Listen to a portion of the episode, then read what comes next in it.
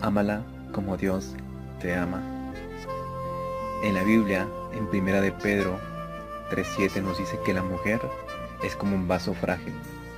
Sabes, mi amigo, si tienes una princesa de Dios a tu lado, sé caballeroso en todo momento. Dile lo importante que es para ti. Ora por ella en todo tiempo. Sé íntegro, respétala, no la hagas dudar, no lo hagas llorar.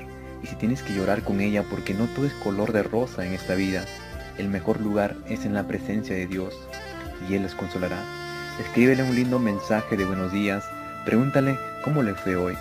Conversen de sus sueños que quieren alcanzar, apóyala, sé humilde en aceptar tus fallas, sé agradecido, motívanse a amar más a Dios siempre. Y también es importante que debes estar pendiente de su salud. Cuídala mucho, porque si Dios la ha puesto en tu vida, es porque Dios confía en ti.